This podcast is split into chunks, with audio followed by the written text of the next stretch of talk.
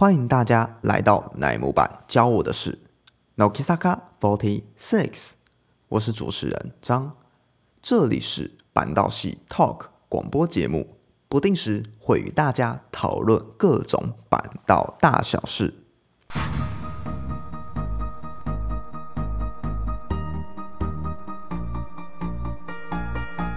首先，祝我们炫音二十三岁生日快乐！铃木炫音十四 K 阿亚内，乃木坂 Forty Six 二期生，一九九九年三月五日出生于日本东北秋田县大细村，在公式中里面也大方表现出对家乡的热爱，所推荐的名产也销售一空。在秋田大使的职位上尽心尽力。随着秋田的雪花飘落，停留在炫音的发梢，白雪皑皑的背景衬托出身上的大红色外衣。还有谁能够诠释秋田大天使呢？个性成熟娴静，行事优雅知性，无意间的抿嘴微表情。熠熠生辉且深邃的眼瞳，因为微笑而显现的卧蚕，以及紧张羞涩的肢体语言，唱歌时的小萌音，优雅的遮口笑，亦或放肆的咯咯笑，皆使我沉迷其中。酷爱飞机、钢弹，陶醉在文字之中，流连忘返。布洛格所撰写的文章结构稳重且生气，对词典更是爱不释手。至于特技，是演奏长笛，同时也是一位接水球之人。在前阵子的十二月中，不知道大家有没有看过乃木坂配信中的企划《寻找炫音的初恋》啊？这个呢？是一个暖心的故事。在炫英三岁至五岁的期间，患上了过敏性紫斑症，所以多次短期间反复进出医院。而初恋情人是当时的主治医师佐藤医生。那寻找医生的原因呢？是因为在二零二零年出版的写真集《光的角度》当中呢。没有征求同意而提到医生，所以想要透过这次感谢企划的机会，不只是化解这样的疙瘩，还有想要分享从那时候成长到现在乃木坂努力工作的自己，同时也希望正在经历类似辛苦时期的小朋友与家长，看到炫音现在这么元气，也能够感受到一点鼓舞。才拜托工作人员制作了这次的气话。外景当中呢，炫音也害怕医生可能已经忘记自己了吧？但其实不然。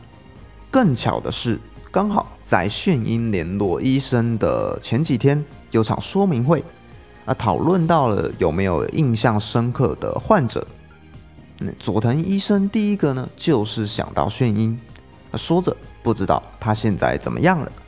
然后在这一周之后呢，收到了来自炫音的联系，内心很是震惊。虽是巧合，事出偶然，但有种说不出的不可思议、妙不可言的缘分。炫音是佐藤医师念念不忘的患者，也说到，果然还是因为当时的症状严重到忘不了的程度。看着心里非常难受，也让人揪心。在疗程中呢，也有书信与礼物的来往。十八年前的圣诞礼物，在医生的描述之下，历历在目。全部的回忆也都记忆犹新，如泉水般涌上心头。希望炫英能够早日康复。无论如何，都希望你能够开心起来。医生这样说。随着七单安德曲，至今仍在寻找初恋之人作为 BGM，牵动了这次的节目脉动。我虽然隔着荧幕观看，但这样的暖流似乎贯穿了全身，直击了心扉，无比感动，并且也让我更加佩服炫音的细腻心思，使我更加迷恋在大天使的羽翼之下。既然说到炫音在二零二零年下旬所发行的第一本写真集《光的角度》。简而言之，就是一本游记照片集，有铺陈、叙述、转折、结尾，像极了一本富有故事性的小说，只是用照片来叙述这趟旅程罢了。当中我最入迷的是炫音全神贯注读书的侧脸，不经意之间散发出梦幻般的气质，伴随着。大溪地的热带风情，窈窕的身形若隐若现，各式各样炫音的魅力都可以一探究竟。还没有入手的人也可以带起来，跟着炫音一同领略清新文艺的旅程吧。当然，不论是在各式的节目番组、舞台剧、歌谣季、live 电视剧等等，随着。聚光灯的轻洒，映现出灿烂夺目的笑容，唱出轻柔的声调。原来谜底随之揭晓，拥有如此绚丽的声音，炫音。哎，这个真的是名字由来啦。此外，我相信二十八单的复归选拔，二十九单的连续选拔。是大家甚至是二期推都热切寄望之。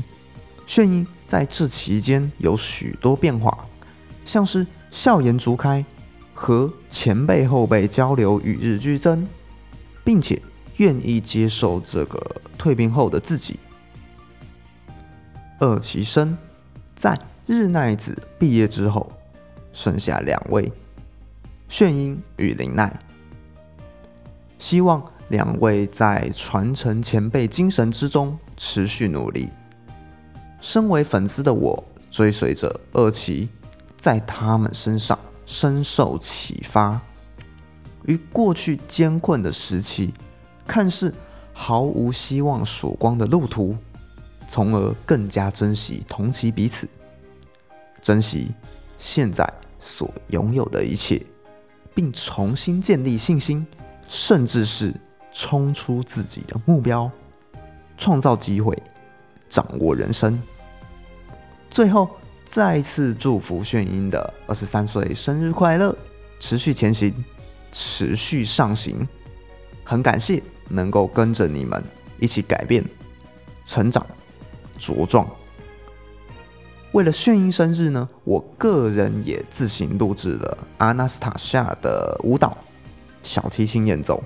有兴趣的人也可以点击 YouTube 连接观看哦。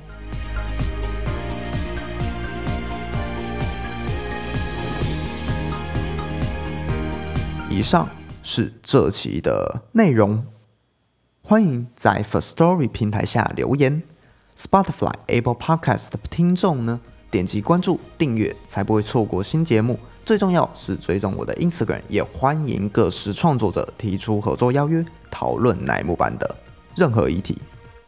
努力，感谢，笑容，我们下次见。